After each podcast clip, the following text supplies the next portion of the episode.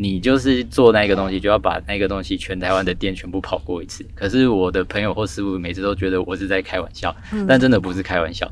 我一辞职之后，我把全台湾的双星店全部找出来，我每一间都去看，每一个口味都去吃，去把它的特色、它的味道，然后从它呃那间特色的店，它的脸书发文，我从它开始开始创立的第一篇，一直看到最后一篇。欢迎收听谈话时间 Beyond Your Taste。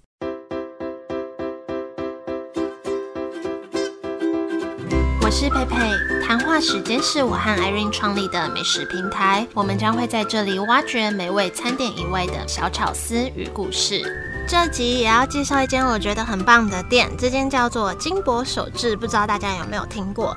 最一开始我是被他们超漂亮的生乳雪糕卷给吸引，被吸引有两个原因，一个当然是因为它的长相，就是它长得很像生乳卷的感觉，可是里面是三角形，很像富士山的形状。然后第二个被吸引的点就是它很多口味都是用茶为基底的口味，因为我真的超喜欢茶口味的甜点，所以像。它就有啊红玉红茶啊金萱啊各种茶口味搭配其他元素去组合，所以今天很开心请到老板凯尔来分享。那这集也很有趣，我们聊了很多创业的心路历程，跟最后的小秘密也很精彩。那就欢迎凯尔。大家好，我是 Kyle。刚刚发生一个蛮有趣的小插曲，就是 Kyle 切着凯莉小姐后面录音，然后刚刚就在我的店门口遇到凯莉小姐，才知道 Kyle 也是她的粉丝。对，就 受到凯莉启发蛮多的。好有趣的画面，真的是不是让你加倍紧张？对啊，脑袋突然一片空白。好，那首先可不可以先跟大家介绍一下金箔手制这个品牌，它在卖什么？金箔手制的话，它主要是是卖蛋糕、甜点，还有双麒麟的部分。那我们目前的话是成立了大概十年，算是走了一段时间。十年是当初在台中开始的。对，我们最早期的时候是在台中卖双麒麟，在一路之后就开始发展，说想说还要再卖什么，就慢慢把甜点的元素也加进去。嗯，那主要的话就还是都以贩售甜点为主。所以一开始是有一个店面，然后卖双麒麟，然后现在有点变成比较像是除了有专柜以外，还很多线上啊、网络上的发展。呃，对，因为我们就会觉得说，呃，双麒麟卖到后面。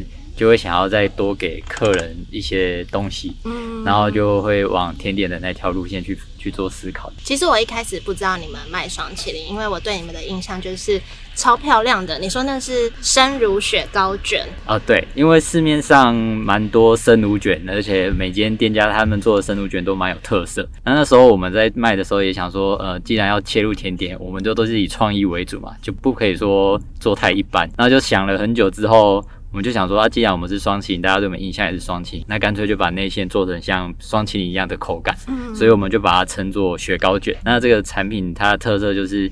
嗯，你一开始拿出来吃的时候，如果直接吃会有点像冰淇淋的口感。那如果你再放一阵子之后，它吃起来就是会像一般的生乳卷一样，只是会更绵密一些。那我们就觉得这个产品蛮有特色，之后再把它做成一个台湾的阿里山的造型。然后这款就是它是阿里山哦，我还以为是富士山。呃，我们有富士山，也有台湾的阿里山。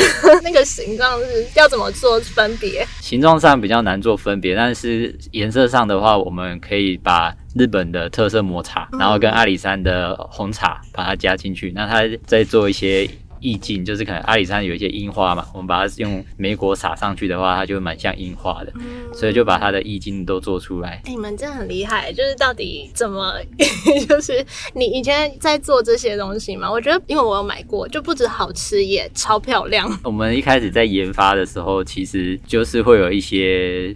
自己的准则，嗯，然后我们会希望说，它除了，因为像很多的蛋糕啊，可能就是以漂漂亮亮为主，那我们就会在想说，除了漂亮之外，能不能再融入一些台湾的文化的东西在里面？那有时候你融入了台湾文化的东西之后，其实很多人都想把台湾的东西融入进去，但就会发现有一个瓶颈，就是台湾文化的东西融入进去，有时候不太好卖。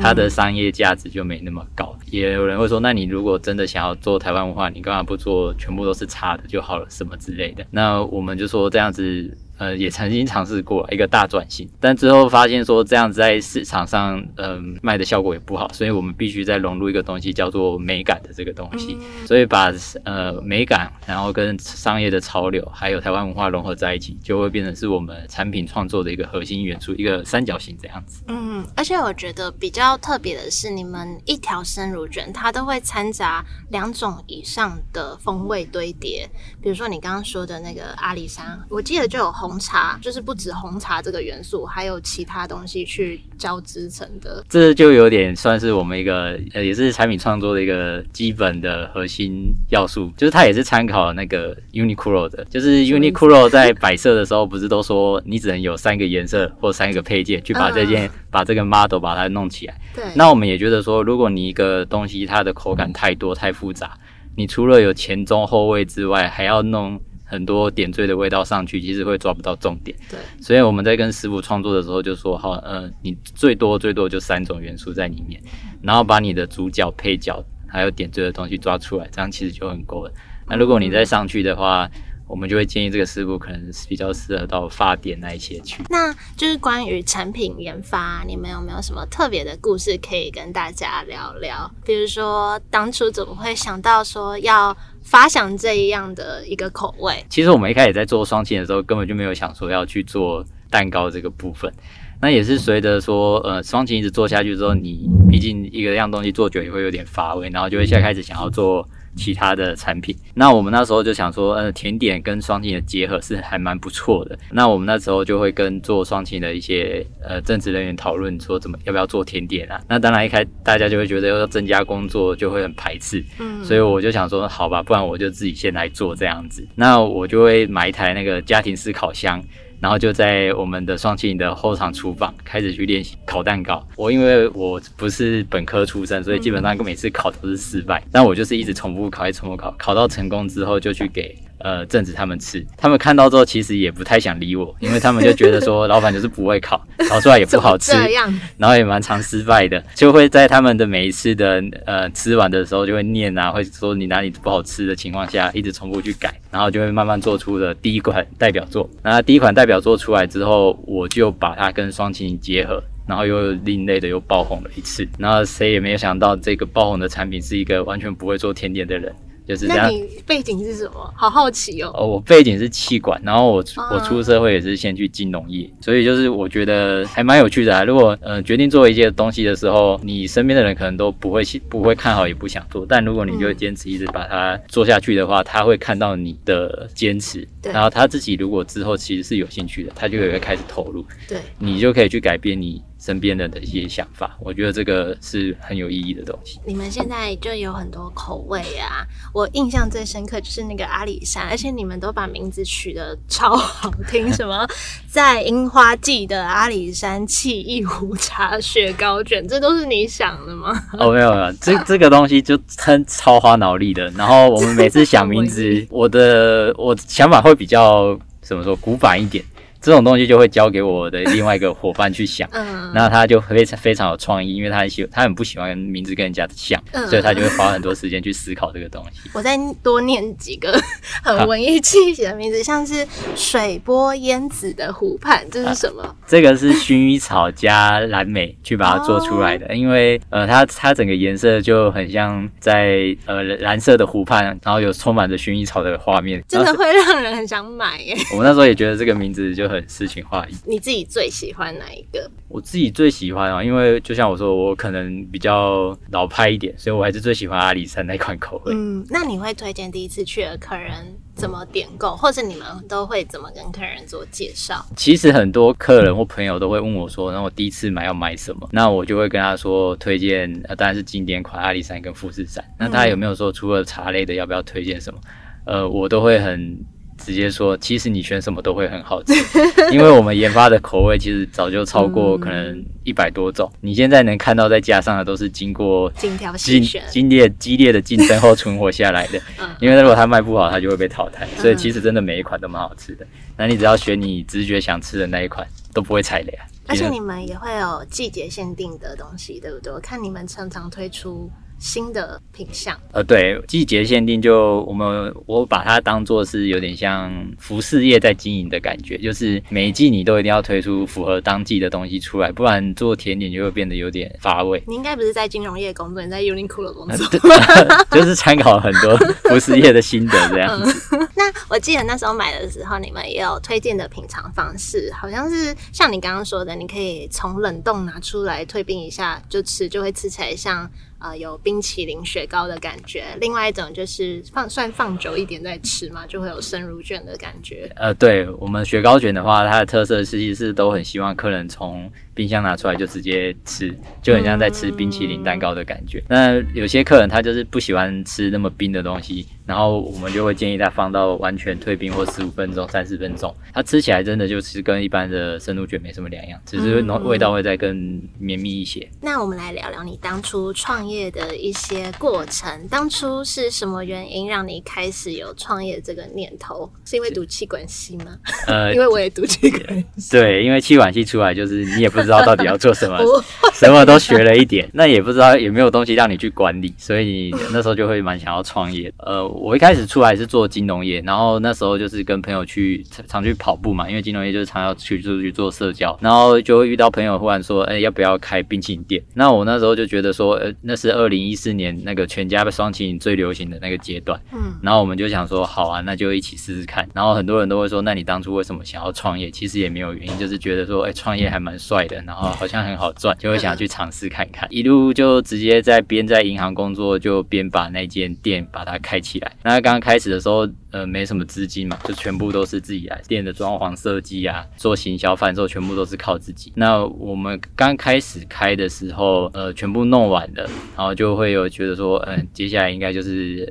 很会很顺顺利利这样下去。后来刚开始营业第一天就卖了大概三只的双麒麟，那那一天的营业额大概是三百九十块钱。那我们那时候呃还有请工读生，因为我早上要工作，然后我另外一个 partner 他是有开自己的一间烧烤店。嗯。那那时候就是他是呃我早上工作的时候他先雇，然后等到晚晚上的时候我下班了换我雇。呃对，刚开始创业好像都是这样，然后就会回家就是只剩下睡觉的功能。就就像。我开完店，然后录音。哎，对对，跟你差不多，也很充实。那那时候我们这样子很努力的情况下，呃，其实营业额最后一个月就只有五万块钱，等于说连付一个人的薪水还有房租都付不出来。那那个时候我们就会觉得说，呃，到底要不要把它收掉了？因为觉得怎么一直看不到希望的感觉。就算你这么努力了，你怎么好像？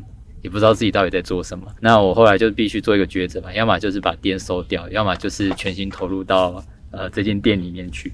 因为我那时候还年轻，我就想说，好吧，不然银行之后想到再回来，如果可以的话，如果可以的话就可以回去。嗯，但是店的话收了，我就觉得投入那么多心力，什么都没得到的话，这就很可惜。最后就毅然决然把工作辞掉。然后很全心投入到创新的这个事业里面去。嗯，算是有什么契机让你们开始有起色的吗？全心投入之后，其实你也不知道到底跟没有全心投入前有什么差别。对啊，然后蛮黑暗的。对，所以我那时候就是呃，土法炼钢，快速去看每一间的双擎店，然后去网络上爬他们，我我都会跟人家说。你就是做那个东西，就要把那个东西全台湾的店全部跑过一次。可是我的朋友或师傅每次都觉得我是在开玩笑，但真的不是开玩笑。我一辞职之后，我把全台湾的双星店全部找出来，我每一间都去看，每一个口味都去吃，去把它的特色、它的味道，然后从它。呃，那间特色的店，它的脸书发文，我从它刚开始开始创立的第一篇，一直看到最后一篇，嗯，去收集，它是你会你会很奇妙的发现，它总是会在一个关键转折点的时候，他的人气就开始爆红。那每一间店它的爆红的转折点，其实你会找到一个共同点，然后我们就只是去抓住那个共同点，去做了一个模仿，加一点小改进的动作之后，嗯，呃，业绩就开始有起色。那那时候台湾很妙，就是你只要出珍珠双麒麟。你就一定会红，就完全不知道，就是一个迷因的概念。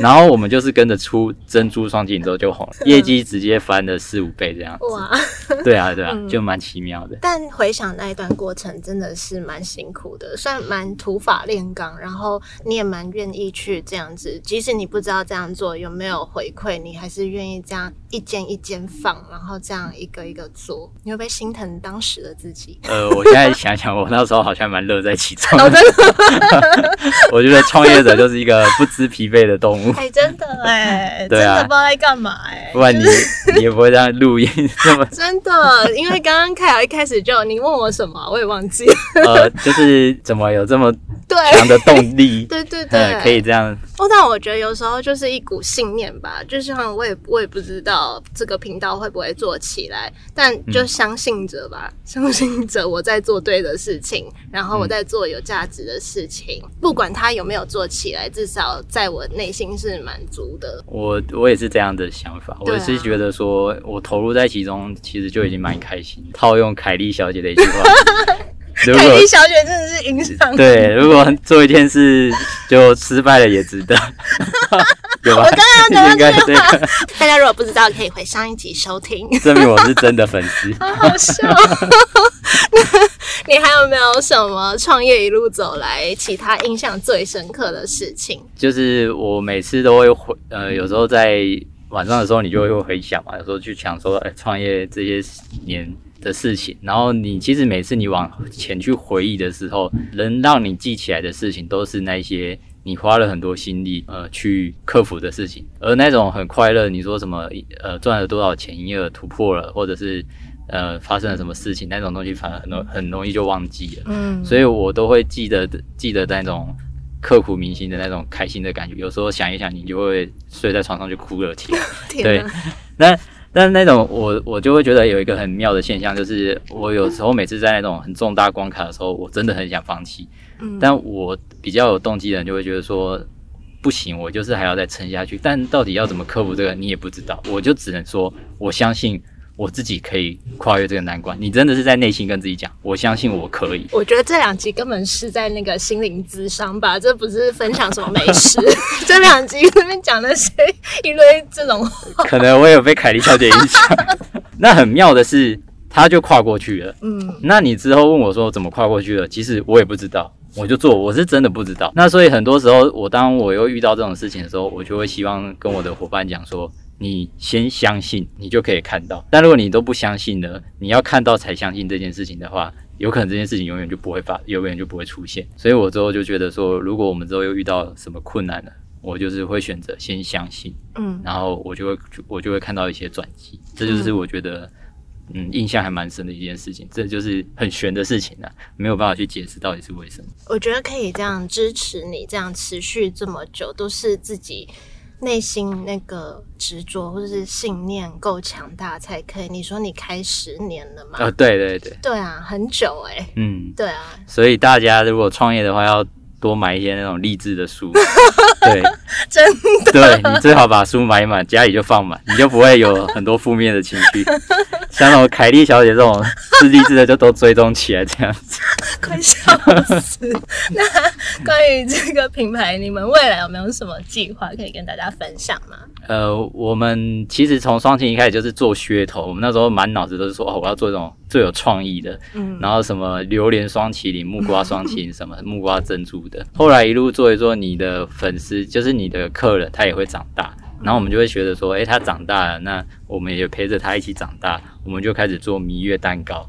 就希望说我们的东西都可以一直陪伴他，然后我们之后就又开始想说，那我们也可以发展喜饼，因为我们的设计跟能力一直在提升的话，我们其实可以给客户更多的东西。嗯。那因为我就是可能跟凯莉小姐真的也蛮像，就是也专注比较偏素食产业这个部分，嗯。所以就是希望说，呃，专注在甜点这个产业，那就把甜点它可以应用的范围就尽量都贡献给我们的客人，就让他从呃可能学生时期吃我们的双麒麟，然后到后期我们可以让在参参与他的结婚跟小朋友的出生，我觉得这样的品牌存在的意义就蛮蛮有蛮深刻的。真的，你说到一个很重要的一点，就是你们这样走，然后客人会长大，会改变。你如果不与时俱进，真的很难就是继续下去。对，对，就像现在人吃的东西跟过去追求的都不一样。嗯，你你只只能一直去学习，然后增进自己。市面上也不少卖生乳卷之类的品牌，你觉得你们跟其他类似产品最不一样的地方在哪里？最不一样的话，因为我那时候也是想说要跟其他品牌做一些差异化。那当然，第一个想到的就是雅尼克的生乳卷。那其实我们那时候也是做了蛮多功课，然后就是觉得说讲的比较细一点，就是我们去找他一个大工厂，他不能做我们可以做的事情。那大工厂它的产线其实就是不能轻易的去变更，嗯，所以它不可能去做一个需要塑形的产品，所以我们就去做了一个有塑形的产品。那它的东西是基本上不可能做冷冻。但我们东西是可以冷冻，因为我们就把它做的像雪糕卷，所以就是以这个东西去把它做出一个差异化出来。那它在造型上跟口感上就会跟一般的生乳卷就不太一样了。所以我们那时候的思考都是以。呃，现在市场上有的是什么？那我们可以做一些特别的、不一样的是什么？这样。而且我觉得你们的东西是结合美味跟美学。就如果大家听到这里，不管是看我们自己的封面，或者是就是去他们的官网或者是社群看一看，就真的会觉得跟其他的生乳卷很不一样的地方，就真的很美。就是你送礼给别人，真的蛮有面子的。嗯，是，谢谢。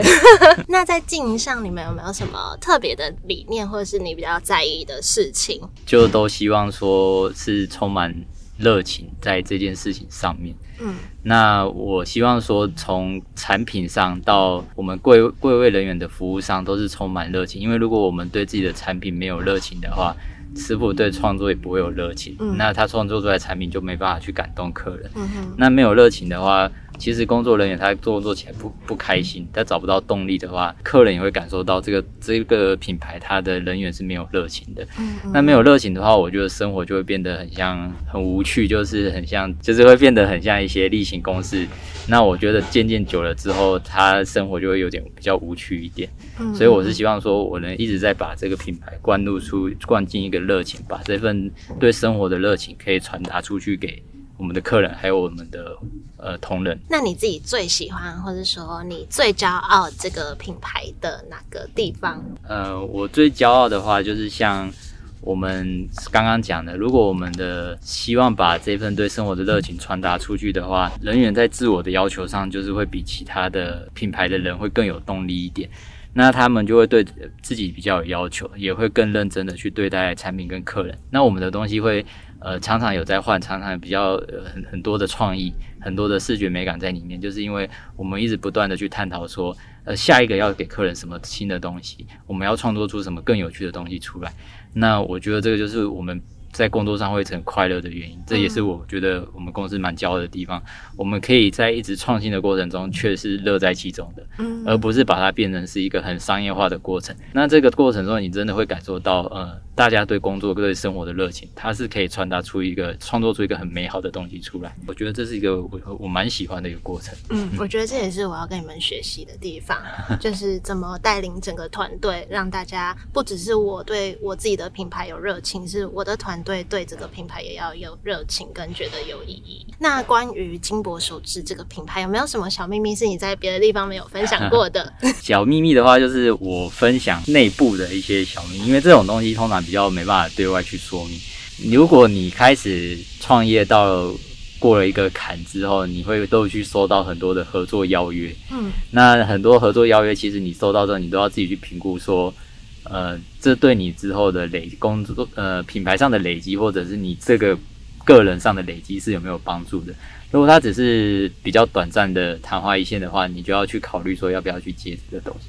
那现在一开始我们创业到大概第三年的时候，就有一个大陆的很像富二代的人说要来跟我们做代理的部分。嗯，那那时候代理的话，我们就会想说，他就说叫我们去大陆陪他一起。看一下那边的市场商场，他说他会招待我们，接待我们，嗯然后我们就会想说，哎，这好像也不错，是一个发展的契机，就过去了。那我们到大陆之后，他就先开了一台法拉利，然后又开了一台那个呃路虎过来，那就是大陆的豪车，然后就接待我们去看了很多商场。嗯我们那时候就会想说，哇，我只是一个小小的店家，为什么这个人要这么大费周章？然后就招待了我们三天两夜之后，他回到台湾。就开始说，那我想要代理你的品牌，嗯，那是多少钱呢？他就出了一个非常非常低的价钱，我记得好像是呃十万吧，对。那我们就想说，哇，大大费周章花了这个钱，居然是就只出了这个价钱，那也不知道他到底要学什么东西。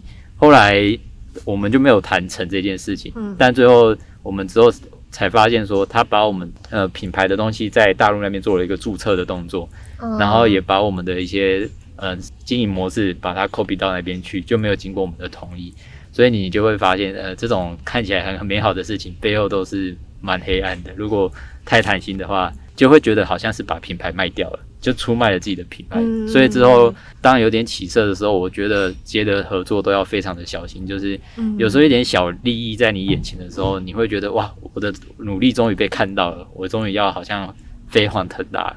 但其实它背后都是一些很不好的动机在，你就要自己去把它分辨得比较清楚一点。嗯，对，因为像还有一件事就是我们二店刚开旗舰店开完之后，马上也有美国的。L A 的人员说要跟我们代理，但他开的价钱算是一个蛮不错的价格。可是那时候我们就会想说，呃，我们经营了那么多年，然后那个人就只就要花这个钱把它买走了。那以后如果你真的想要去做海外创业的话，你就没办法做在外面，因为这个品牌已经被买掉了。你这时候就要思考说，你是现在要把它卖掉呢？还是你要再坚持下去，这个就都是这真的是蛮重要的事情哎。对，就是你要自己思考的很清楚，不要后悔。我很开心，我在现在可以听到，真的 这个。到时候你飞往腾达的时候，就要特别小心。对，我再重听这一集。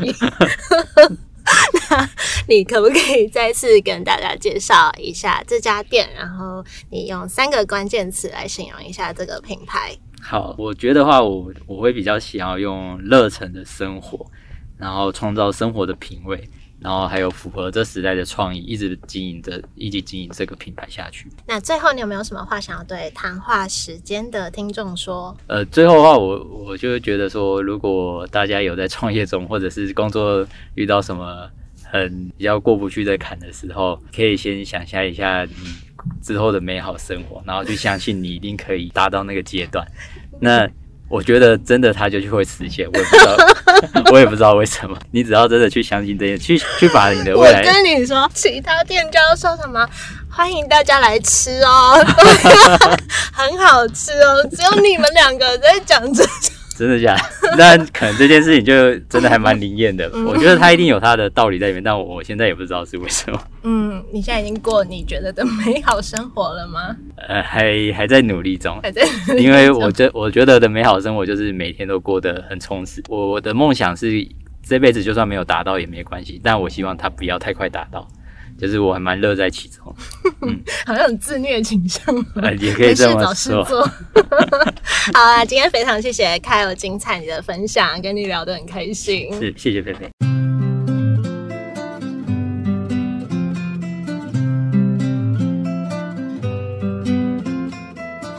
谢谢凯尔的分享，我觉得连续录完这两集，凯莉小姐跟金箔手制这一集，真的是内心很充实，就觉得看他们两个啊，感觉不管遇到什么困难，都很勇于突破，然后不断的成长，非常值得学习的精神。那也真的推荐他们的蛋糕给谈话时间的听众们，我觉得很适合送礼，也可以是犒赏自己的小确幸。那今天就分享到这里喽，如果喜欢这集的话，也欢迎。帮我们分享出去，给更多人认识金箔手制这个品牌。